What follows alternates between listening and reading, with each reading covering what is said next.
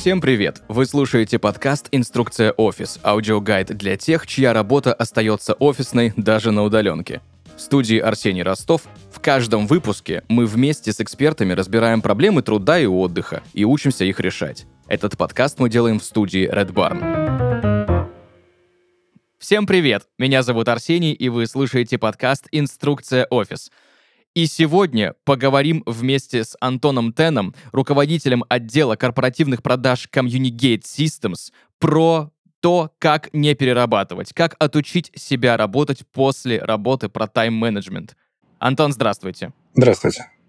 А, во-первых, я смотрю просто на ваши компетенции, на ваш список того, сколько у вас рабочих моментов, да, связанных, и опыта, более 20 лет работы в сфере информационных технологий, и экспертиза в области программного обеспечивания для госсектора свыше 5 лет, и путь э, у вас от инженера технической поддержки до руководителя корпоративных продаж, да, я так понимаю, что все это невозможно без правильного тайм-менеджмента. Вы руководите отделом корпоративных продаж. Совершенно верно, да. Антон, скажите, сколько человек у вас в подчинении и как вообще стать руководителем продаж? А, смотрите, отдел у меня небольшой, это 10 человек. Отдел продаж, на самом деле, в нашей компании это не только продавцы, это еще и технические специалисты, так называемые технические прицелы, это поддержка продаж. А, то есть мы такие достаточно разносторонний отдел. И планируем, конечно же, еще расширяться, потому что, слава богу, бизнес нашей компании растет. Как стать руководителем отдела продаж? Но прежде всего надо самому попродавать. Попродавать желательно успешно и желательно много. А особенность продаж в IT, ну, по крайней мере, то, что касается нашей компании, это продажи проектные. Угу.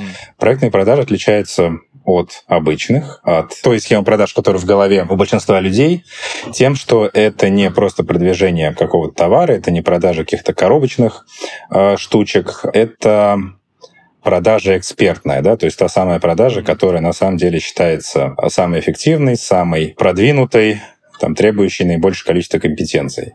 То есть в этом случае нужно продавать не свой продукт, а нужно решать проблему заказчиков, проблему тех, кого ты хочешь видеть в рядах своих заказчиков, либо своих партнеров, понимать, как там у них внутри принимаются решения, как они проводят закупки, как они бюджетируют закупки, какие у них боли есть, как эти боли и проблемы можно решить с помощью того продукта, который ты продвигаешь, то есть помогать э, своим заказчикам э, решать их задачи. И, конечно же, нужно, чтобы эти задачи решались с помощью того, что есть э, у тебя.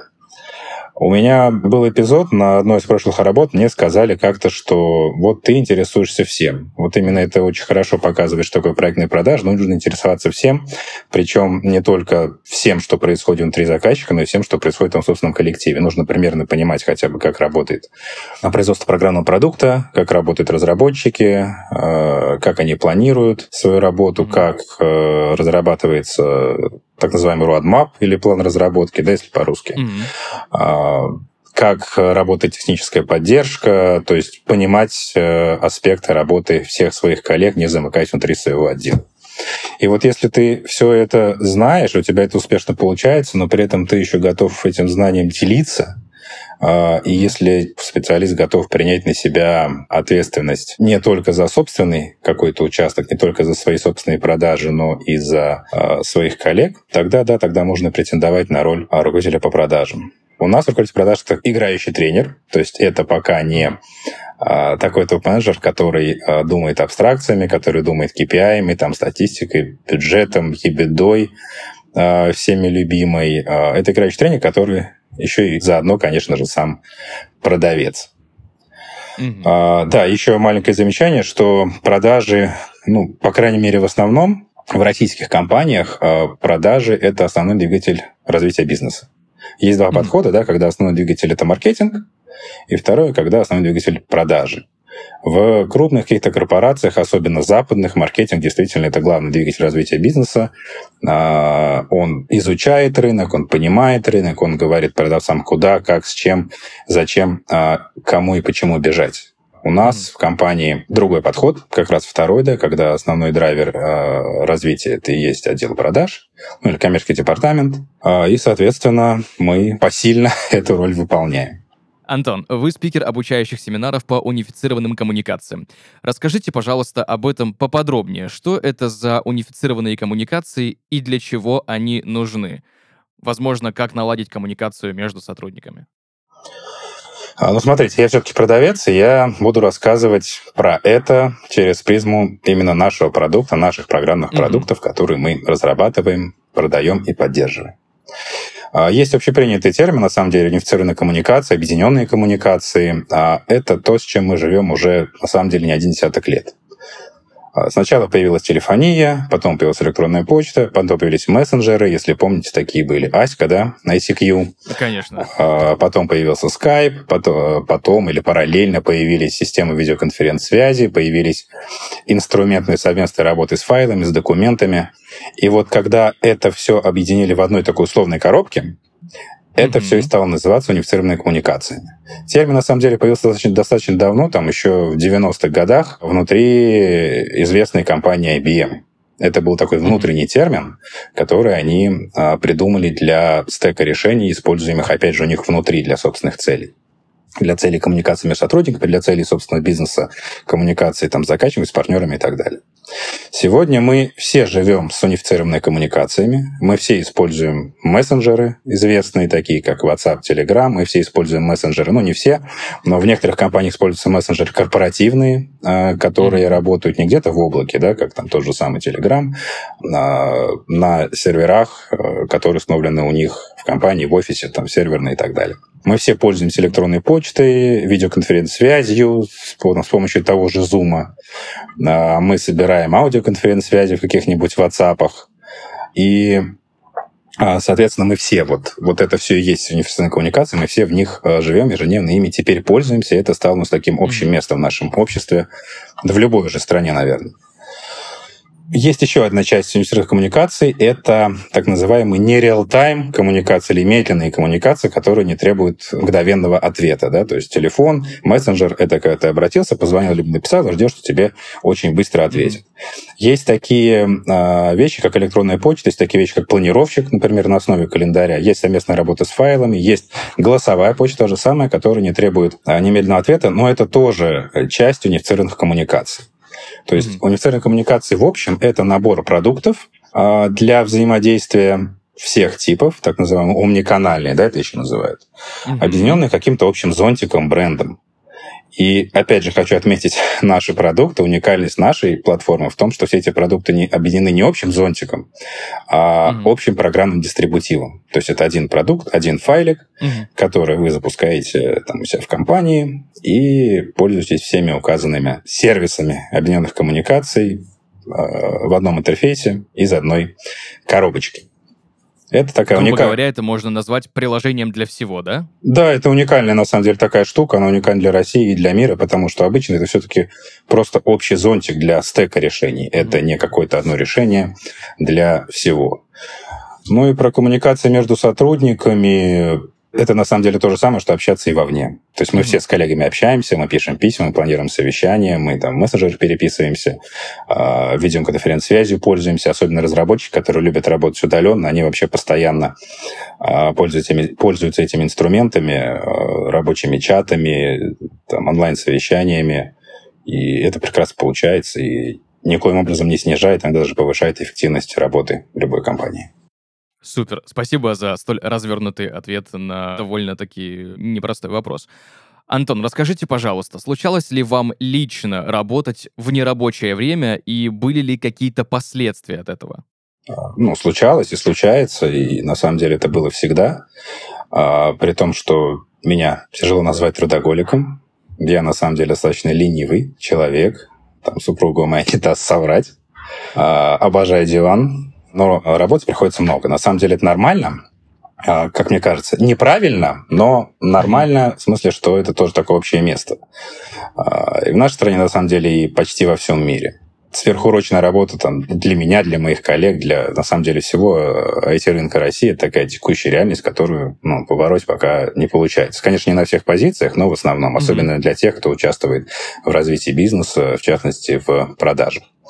А с тех пор, как из России ушли э, иностранные производители, многие айтишные, да, и железо, и оборудование, имею в виду, и сервисов, и программное обеспечение, нагрузка на российские компании и на, ее, на их сотрудников стала еще выше. Последствия они классические, то есть чем больше времени ты уделяешь работе, тем меньше времени ты уделяешь личной жизни. Это семья, это друзья. А если у человека есть какое-то хобби, соответственно, меньше времени уделяет этому хобби, то здесь ничего сверхъестественного нет. Главное, чтобы это не отражалось на здоровье. Mm-hmm. Здоровье пока вроде не отражается. В основном здоровье отражается э, малая физическая активность и возраст, а не сверхурочная работа. А, хорошо, но смотрите, с учетом ситуации, тенденции рынка, люди в своей массе сейчас перерабатывают. Как же перестать надрываться на работе и начать жить? Возможно, у вас есть несколько советов для наших слушателей. Значит, прежде всего, бывает ситуация, когда невозможно надрываться, невозможно перестать надрываться на работе, потому что если у тебя там, не знаю, есть тележка, да, в которой помещается там 20 кирпичей, а тебе нужно их э, тысячу перенести, то меньше, чем за 50 рейсов ты этого никак не сделаешь, потому что просто их некуда положить. Соответственно, mm-hmm. если нагрузка извне такая, что ты не можешь решить за 8 рабочих часов, не потому что плохо работаешь, просто просто это невозможно, mm-hmm. то перестать дрываться не получается, но к этому нужно стремиться. Потому что работа в постоянном аврале, она на самом деле снижает эффективность очень здорово готов дать пять советов, но а, сразу говорить, что я как а, вот как курящий врач-онколог бывает, да, или как mm-hmm. а, диетолог-толстяк. То есть я вроде mm-hmm. знаю, как надо, но я сам а, этого не придерживаюсь. Соответственно, первое, а, про это все знают, но тоже мало кто делает. Нужно планировать день. Планировать день, причем делать это каждый день, и планировать его не с утра, а заранее, то есть с вечера. И следующие дни планируются в течение рабочего дня. То есть придется сказать задача, ее нужно записать, ей нужно выделить определенное время и контролировать, чтобы ты ее сделал. И этого графика стараться ну, желательно придерживаться. Это очень сложно, но это нужно делать, иначе ничего не получится. Угу. Второе а, – это следствие первого. Не нужно отвлекаться, в том числе на возникающие какие-то срочные письма, запросы, вопросы э, и все подобное. Это действительно очень сложно. Э, придерживаться графика, когда тебя со всех сторон атакуют. Но, э, во-первых, нужно закладывать на это время. То есть, когда ты планируешь свой день, да, ты нужно, например, там, не знаю, два часа заложить на вот такие вот неотложные срочные э, вещи, которые возникают вот сейчас, и их действительно сейчас нужно решить. И э, нужно как можно меньше отвлекаться на нерабочие моменты. А, не у всех это получается, особенно у тех, у кого работа за компьютером, да, где много соблазнов, социальные сети, а, там, мессенджеры на компьютере, новостные порталы, еще чего-нибудь, относящееся при каком-нибудь хобби людей, там, не знаю, сайты о рыбалке и сборе грибов. Но нужно себя заставлять на работе именно работать. А, отвлекаться на что можно и нужно, да, это, это естественно, обед, потому что обед по расписанию это влияет на здоровье. Это пятиминутные перерывы, рекомендуемые врачами. Помните, да, в школе мы писали, мы писали, наши пальчики устали, это действительно тоже нужно. Хотя бы стать походить по офису немножко, а, чтобы глаза к минимуму отдохнули и все остальное не затекло телом. А, ну и есть люди, которые курят, да, конечно, нужно на перекуры, только перекуры не по 40 минут, там, траля-ля в э, курилке, а минут по 10, и не каждый час, а там, несколько раз в день. Вот. И совещание тоже нужно планировать, конечно, и строго придерживаться тайминга. А, я вот видел как-то картинку одну, где э, совещания проводятся э, в режиме планки. Да? Все ставят в планку, и очень быстро совещание проводится за несколько минут. И то не все это выдерживают. Ничего это, конечно, шут, это шуточная картинка. Вот, но на самом деле она показывает, как много времени мы теряем в режиме обычного совещания. То есть, когда вы планируете совещание, его тайминга нужно жестко придерживаться не уходить в сторону. Ну, для этого, понятно, нужен сюда модератор совещания, который всех возвращает от сторонних рассуждений к теме того, зачем собрались. А, отвлекаться плохо не только потому, что теряешь время на выполнение сторонней задачи, но и потому, что вернуться к прошлой задаче очень сложно. А чтобы решить какой-то вопрос, в него нужно погрузиться. Если ты от него отвлекся, нужно погружаться заново, потому что все умные мысли, которые у тебя во время первого погружения пришли в голову, они уже ушли. Да, мысль ушла, как вот какой-то из юмористов сказал. Это на самом деле так. Mm-hmm.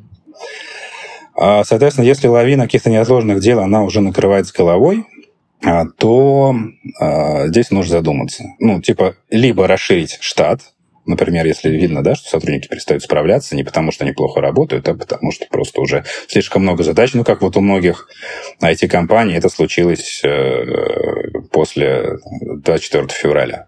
Резко выросла нагрузка.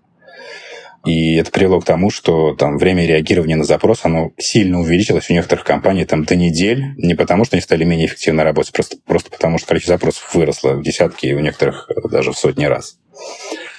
А, то есть эту лавину нужно поделить на части. А, можно распределить даже внутри коллектива как-то задачи. Мы, например, так сделали. А, перераспределить некоторые задачи между коллегами, которые до этого занимались только одной функцией, потому что стало понятно, что есть более приоритетные задачи, до которых компетенции этих коллег уже доросли, вот, а на каком другом участке там, количество запросов, количество задач не увеличилось. Соответственно, можно между ними какие-то новые вещи перераспределить. Что еще? Э, еще важно понимать, да, что от накрывающей лавины нужно действительно очень быстро избавляться максимально, потому что, как я уже говорил, эффективность работы в постоянном аврале она снижена. Если это конвейер, где все идет однообразно, там с одним темпом, Наверное, так можно всю жизнь работать. Но если э, ты все время работаешь вот прям в режиме бега, если вдруг конвейер увеличить скорость конвейера в два раза, то понятно, что очень быстро все сломается. Начнутся ошибки, начнется брак, и вот то же самое и в офисной работе. Если все время увеличивать скорость работы, все время увеличивать интенсивность работы, то понятно, что в итоге весь процесс э, поломается. Э, в современном мире э, у нас появились у всех мобильные телефоны, а потом они стали смартфонами. А что такое смартфон? Это у тебя здесь и рабочие чаты, это у тебя здесь всегда под рукой электронная почта, у тебя всегда под рукой инструмент, по которому тебя можно дозвониться. Соответственно, еще один важный момент – это не обращать внимание на телефон после определенного времени. Каждый сам его выставляет себе сам. Ну, классически, да, это 18, 19, может быть, 20 часов.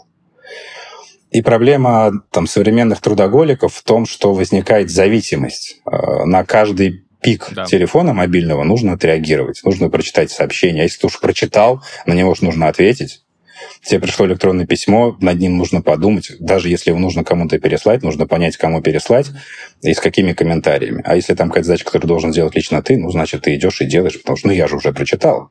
Очень тяжело, посмотрев письмо или сообщение, на него никак не отреагировать.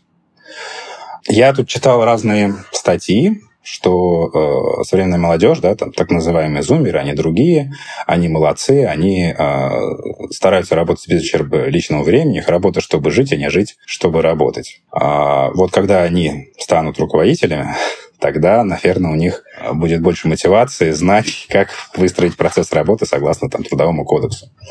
А пока, к сожалению, вот в нашем современном мире это не получается. Говорят, в Европе, в старой Европе, да, там не так. Там после рабочего времени ты никогда никого не найдешь. У нас, да, э, да, да, да, у нас вот, видимо, стахановское движение, да, оно у нас в генах до сих пор работает. Нужно работать как можно больше, выдавать на гора план, там, выполнение, перевыполнение. Вот. А еще есть такой хороший а, термин, знаете, ПВО, да, погоди, выполнять отменят. Угу. Понятно, что это, да, что это тоже а, преувеличение, там гипербола, но на самом деле нужно понимать, что далеко не каждый запрос не каждый запрос, даже который помечен как суперсрочно, вообще там нужно все бросить делать, в реальности требует немедленного реагирования, немедленного ответа. На самом деле, в подавляющем большинстве случаев это прекрасно подождет до начала следующего рабочего дня.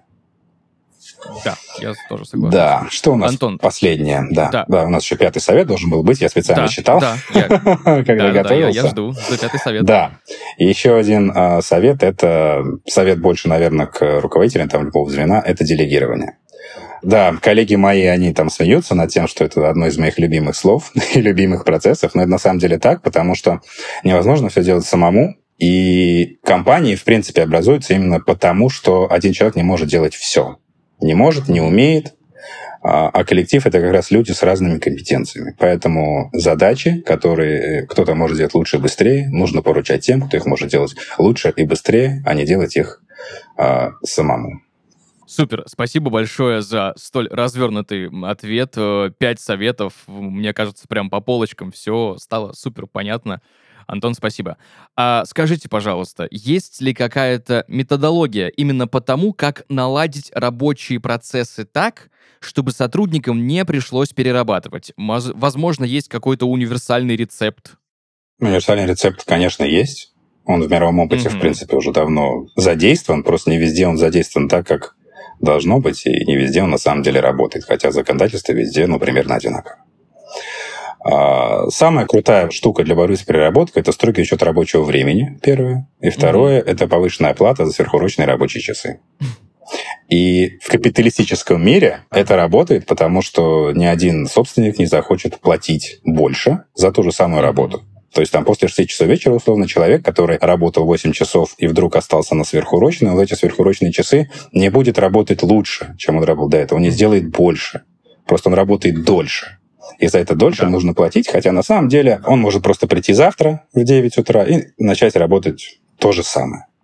Угу. Есть, конечно, исключительные случаи, когда нужно обязательно сегодня вот там все закончить. Такое тоже понятно бывает. Там, угу. Какие-то временные авралы, пики, они есть всегда. Но в общем, а, в общем, можно всегда начать завтра. Поэтому вот такая вот штука, она на самом деле там в мире капитализма и сильных контролирующих органов, она работает. С другой стороны, есть такие страны, как Япония, да, там какое законодательство не вводи, а оно у них тоже есть. Там переработка вообще это просто must-have, это часть там культуры национальной, да, гордости mm-hmm. человека и так далее. У нас э, такое сочетание. У нас вроде есть и законодательство соответствующее, но при этом мы ударный труд ценим, любим исторически. Там, не знаю, за переработки, конечно, у нас тоже платят, но на тех работах, которые, скажем так, не особо творческие, да, на самом деле. Uh-huh. Там, где вот, например, конвейерная, да, опять же, э, работа, э, либо работа на каком-нибудь станке, uh-huh. где вот у тебя определенное количество деталей в час, а, нужно сделать там, одна деталь 20 минут, понять, что ты сделаешь, соответственно, за час три детали, и там за рабочий день у тебя получается 8, 3, 24 таких деталей. Да, план у тебя такой-то, там, не знаю, тысяча деталей. Соответственно, тебе нужно набрать а, там 40 э, с лишним сотрудников для того, чтобы дневной план сделать. И вот очень легко, соответственно, это все дело контролируется. Ты набираешь количество сотрудников, ты понимаешь, ну, да. что не работают, да, если кто-то ушел в отпуск, значит, это должен быть какой-то запас на это время, либо ты снижаешь план на это время, и проверяешь предприятия, как правило, они там все вместе уходят в отпуск, типа там летом, и на это время снижают план. А в реалиях там, разработчика программного обеспечения такое пока невозможно, потому что разработка программного продукта это достаточно такая творческая вещь. То есть любой разработчик, он, несмотря на то, что математик, он все-таки человек творческий. Э, потому что он должен как-то придумать, что-то найти, что-то изобрести. Угу.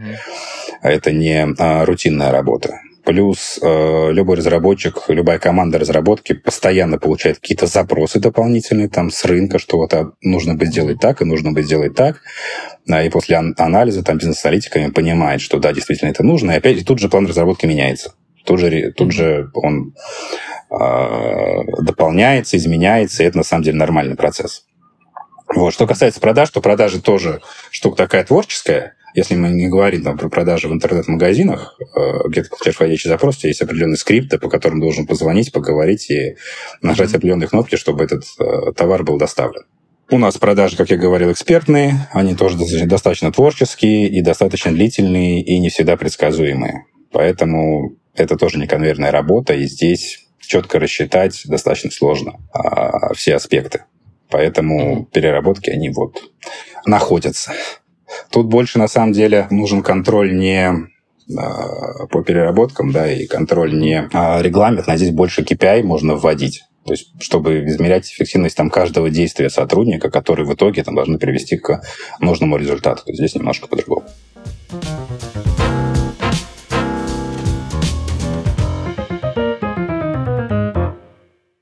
Это Алексей и он с детства обожает выпечку. Не только есть, но и выпекать. На данный момент Алексей ищет работу кондитером, каждый день просматривает новые вакансии, но не совсем понимает, как правильно подавать свою вакансию, чтобы ее просматривали. Более того, он часто получает отказы от работодателей, где говорится, что на желаемую должность уже нашли кандидата. Алексей не теряет надежды, но его мечта стать кондитером становится как будто все более недостижимой. К счастью, у ХХРУ уже есть решение этой проблемы. Алексей может подключить статистику по интересной для него вакансии. Это поможет ему держать руку на пульсе и следить за тем, что происходит с интересующей его работой. С помощью статистики по вакансии Алексей сможет узнать, сколько у него конкурентов, какими навыками они обладают, какой имеют опыт и какую зарплату ожидают. Зная это, он сможет скорректировать собственное резюме, чтобы продвинуть его и повысить шансы на получение желаемой должности.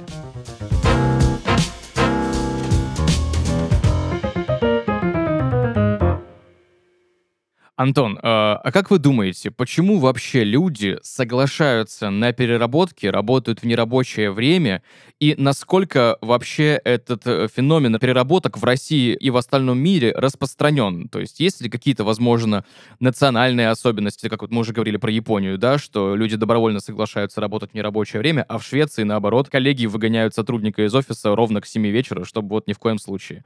Почему, с одной стороны, кто-то соглашается и говорит, да, я буду, а кто-то говорит, нет, я с 9 до 5 и все, и ни- никаких дополнительных часов. Почему соглашаться? Кстати, чтобы согласиться, нужно что? Нужно, во-первых, чтобы тебе было с чем работать, да, за определенный уровень загрузки, возможно, высокий. И должна быть такая возможность работать сверхурочно. У нас в стране э, есть и то, и другое. То есть у нас, ну, в определенных отраслях экономики, да, мы сейчас говорим про IT. У IT высокая загрузка, и IT, в принципе, не против того, чтобы люди э, работали э, сверхурочно. При этом у нас такая работа, и вообще современная экономика такая, что работ типа «бери больше, кидай дальше», да, их уже достаточно мало.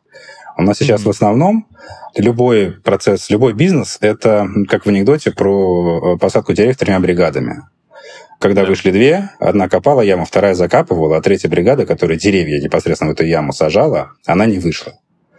Вот. И любое предприятие сейчас такое. Если э, какой-то сотрудник начал что-то очень много чего-то быстро делать, то а, остальные сотрудники просто, которые за ним не следуют, они, соответственно, процесс, ну, процесс из этого ломается. Любое действие, оно имеет предысторию от предыдущего этапа и влияет на следующий. А, опять же, если возьмем в пример а, конвейер, понятно, что в творческой работе это не совсем правильный пример, но вот для данного момента он вполне себе а, хорош. Если на одном участке конвейера что-то делать очень быстро, то все остальные участки, они просто не будут, просто не будут обрабатывать то, что ты сделал очень быстро. И это никому в итоге, оказывается, не нужно. И там те же разработчики, если ты свой кусок кода быстро написал, ты в итоге все равно будешь сидеть и ждать всех остальных, для того, чтобы все эти кусочки кода потом совместить и получился нормальный готовый продукт. Сам по себе там твой кусок кода а, не нужен. Mm-hmm. Поэтому, когда возникает ситуация, что высокая загрузка, она отражается на всех. Допустимость таких, таких переработок позволяет работать в авралах. А, но опять mm-hmm. же, это плохо, потому что, ну, выгорают люди. Что касается каких-то национальных особенностей, то, ну, вот мы обсудили Японию, но на самом деле таких прям крайностей их а, очень мало. Uh-huh. Переработки — это нормальная картина там, где есть э, так называемый да, звериный оскал капитализма. В тех компаниях, где от твоего конкретного индивидуального результата зависит очень многое. Да? Вот как вот отдел продаж да, в нашей компании, например. От каждого продавца на самом деле зависит очень много, от каждого пресейла зависит очень много, от каждого сотрудника поддержки продаж зависит очень много. От каждого его действия. Uh-huh. Да, и увеличение его вклада приводит к увеличению эффективности команды. Вот. Мы все знаем, там, не знаю, как какой-нибудь рынок труда в США, да, из литературы, там, из какой-то художественной литературы, из кино, а, где видно, что у них ненормированный рабочий день, где у них практически нет, нет отпусков, там, декретных отпусков, больничных каких-то. И это нормально, всеми воспринимается, то есть так, так люди там живут и работают. Понятно, что не на всех должностях, на более-менее ответственных. А, ясно, что какой-нибудь там сотрудник Макдональдса рядовой, он работает в рамках определенной смены, но у нас в России то же самое. Да? У нас во «Вкусная точка» тоже сотрудники работают в рамках определенной смены. Но с какого-то определенного уровня или э, особенностей э, компании это перестает работать. И если твой вклад увеличивает э, доход компании, соответственно, твой доход, то ты... Если для этого есть возможность, то ты, соответственно, перерабатываешь. А вот про Швецию, в которой вы говорили, там же у них практически социализм. Но там другая штука, там у них налоги очень высокие. То есть за этот ну, социализм, да. да, за высокую социальную защиту приходится платить высокими налогами. То есть вопрос он не то, что в национальных особенностях. Опять же, берем крайности типа Японии. Это mm-hmm. больше вопрос, там, наверное, какого-то социального устройства страны. Я всегда предпочитаю смотреть на какое-то явление в динамике. На цифры тоже надо смотреть в динамике, да, то есть единовременные какие-то показатели всегда не отражают действительность. А, Антон, вот за последние 10-15 лет э, изменилось ли отношение к переработкам у руководителей и у сотрудников? Возможно, мы стали больше работать и перерабатывать у нас в стране, или так всегда было? Ну, на самом деле так было не всегда. Когда возникают переработки? Значит, первое. А, при быстром росте экономики. Когда быстро mm-hmm. растет экономика, быстро растет компания, соответственно, растет рынок, и для того, чтобы осваивать, нужно набирать сотрудников. Набор сотрудников – процесс не быстрый. Например, у нас в IT это очень длительный процесс, потому что специалистов крайне не хватает, а, особенно технических. А, и в этом случае количество сотрудников начинает отставать от роста загрузки. Mm-hmm. То есть рост коллектива, он уже он, он не, не отвечает потребностям, понятно, что у людей становится больше работы, им приходится перерабатывать.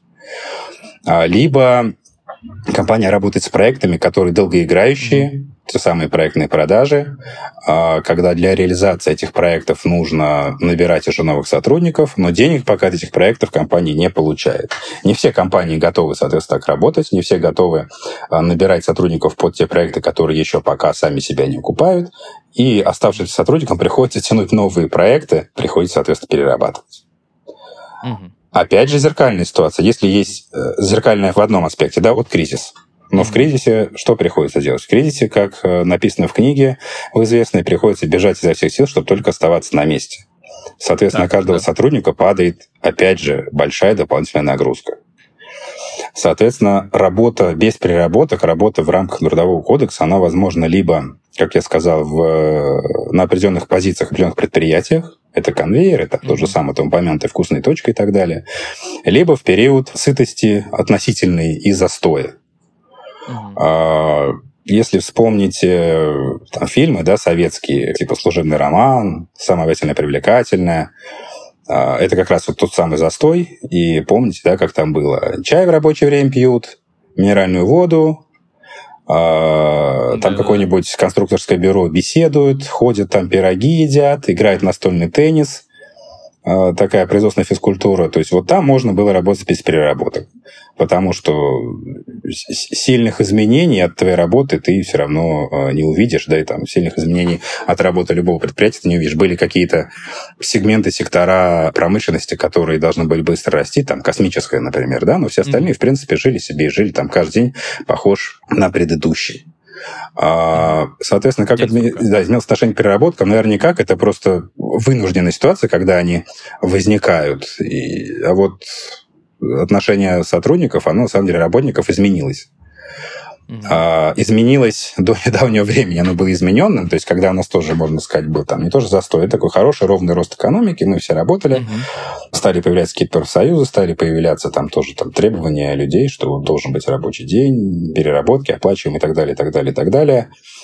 Но мне кажется, что последний год он немножко стал другим.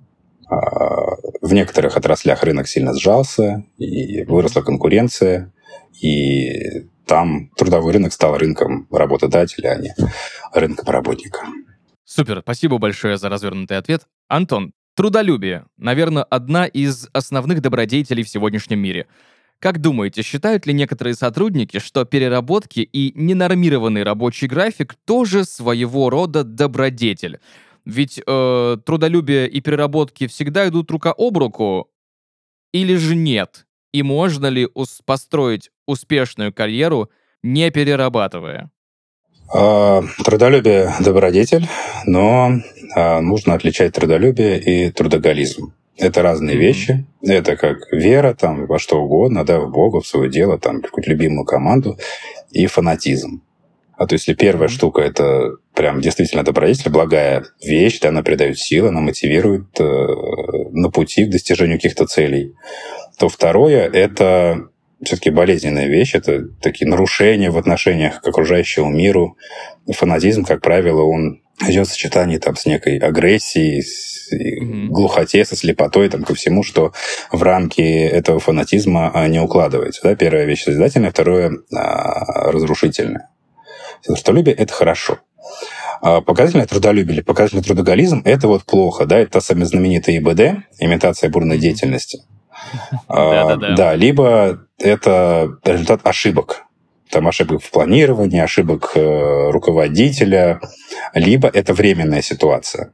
То есть, когда это вынуждено, это тоже плохо, но это внешняя ситуация, это можно исправить. Да? Если это жизненная позиция, то ничего хорошего в этом нет.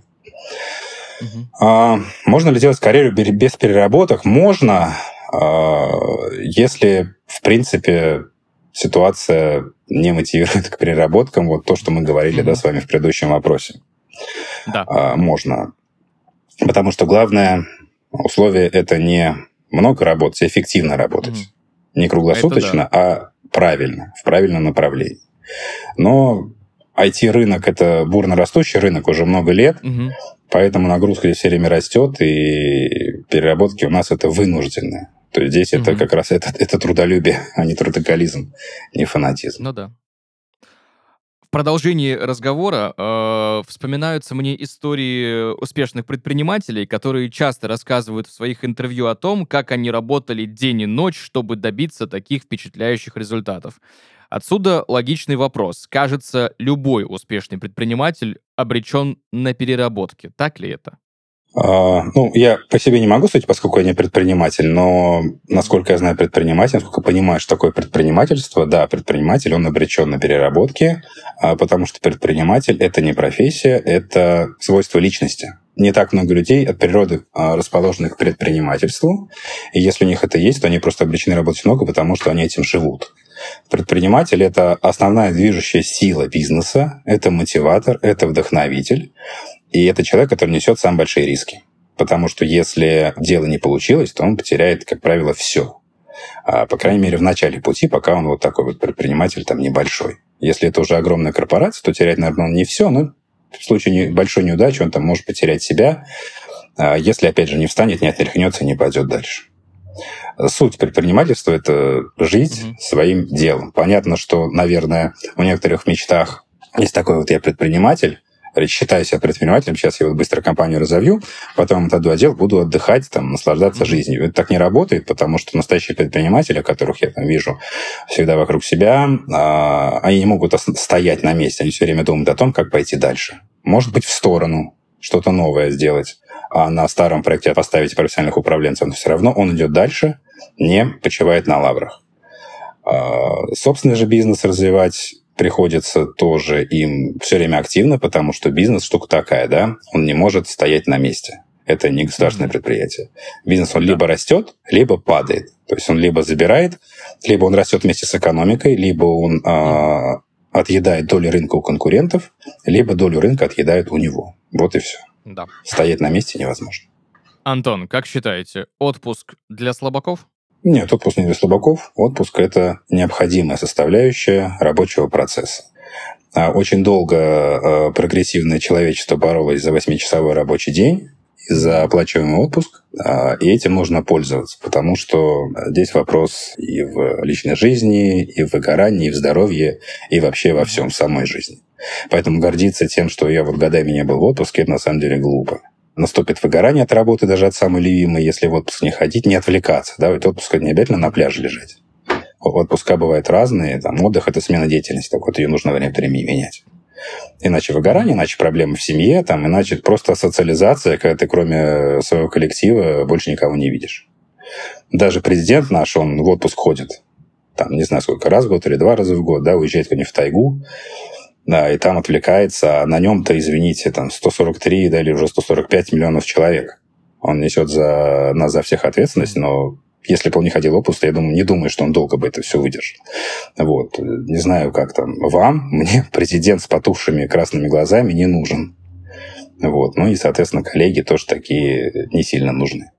Как жить, если человек трудоголик без разграничений э, личной жизни и работы? Возможно, вы сталкивались с такими случаями, когда работа негативно отражалась именно на личной жизни. Ну, можно попытаться понять вообще, что человека делает трудоголиком, да, во-первых, это интересная работа. Интересная работа, особенно если у тебя получается, если ты в ней успешен, она очень сильно затягивает. Там, вплоть до э, зависимости. Тем более, что, ну, вот у нас в стране, например, да, человек, особенно мужского пола, часто должен реализоваться через карьеру, там, через материальный э, успех, э, либо, если это ученые, творческие люди, да, через какие-то творческие победы, через научные победы. То есть для всего этого нужно много работать. И очень легко попасть в зависимость и стать трудоголиком. А зависимость всегда плохо, потому что если да. зависимость возникает, то все, кроме зависимости, оно как бы отходит на второй план. И страдает тогда все, кроме работы. Страдает в том числе личная жизнь. Случаи такие, конечно, я вижу вокруг себя. Есть ряд знакомых, которые, у которых там проблемы возникали с личной жизнью, в том числе в семье у семейных таких людей. Понятно, что там трудоголизм – это не единственный фактор проблем в семье. Ну, да. да, но он на самом деле тоже важный. Потому что если человека не видят дома, то понятно, что это плохо, и это вызывает различные неправильные вопросы, тем более остающиеся без ответа, они а, начинают вызывать а, проблемы. Поэтому, как в любой зависимости, да, ну, это сила воли. Надо взять себя в руки, надо знать, надо помнить, что кроме работы есть много других вещей. Прежде всего, это, конечно же, твоя семья. А, и семья важна в том числе для человека, который много работает, потому что если у тебя есть надежный тыл в виде семьи, то ты тогда можешь успешно трудиться. А вот если у тебя там все плохо, то, соответственно, ты и трудиться успешно не можешь, ты просто, ну, там тоже вроде что-то пытаешься решить. А тут еще и работать надо много, поэтому да, надежный тыл, хорошая семья, это на самом деле очень важно. И там в трудные времена в какие-то именно семья э, тебе помогает, поддерживает э, и не дает сдаться. Очень много же, да, литературы, там, мемуаров, книг, э, мотивирующих каких-то трудов там, от успешных политиков, администраторов, предпринимателей. И нигде не написано ни в одной из них, что ой, вот я вот в конце жизни жалею, что я вот мало работал. Наоборот, все в конце жизни жалеют, что мало времени теряли семьям, детям, родным своим. Поэтому как жить, если ты трудоголик без разграничений личной жизни и работы, перестать быть таким. Не неси работу домой. Супер. Антон, спасибо большое. Сегодня вместе с руководителем отдела корпоративных продаж Communicate Systems Антоном Теном э, разбирали, как отучить себя работать после работы, чтобы не перерабатывать. Антон, спасибо большое, что так подробно по полочкам разложили свое экспертное мнение. Я надеюсь, это кому-то очень сильно поможет и поспособствует. Спасибо. Я тоже надеюсь, что будет интересно.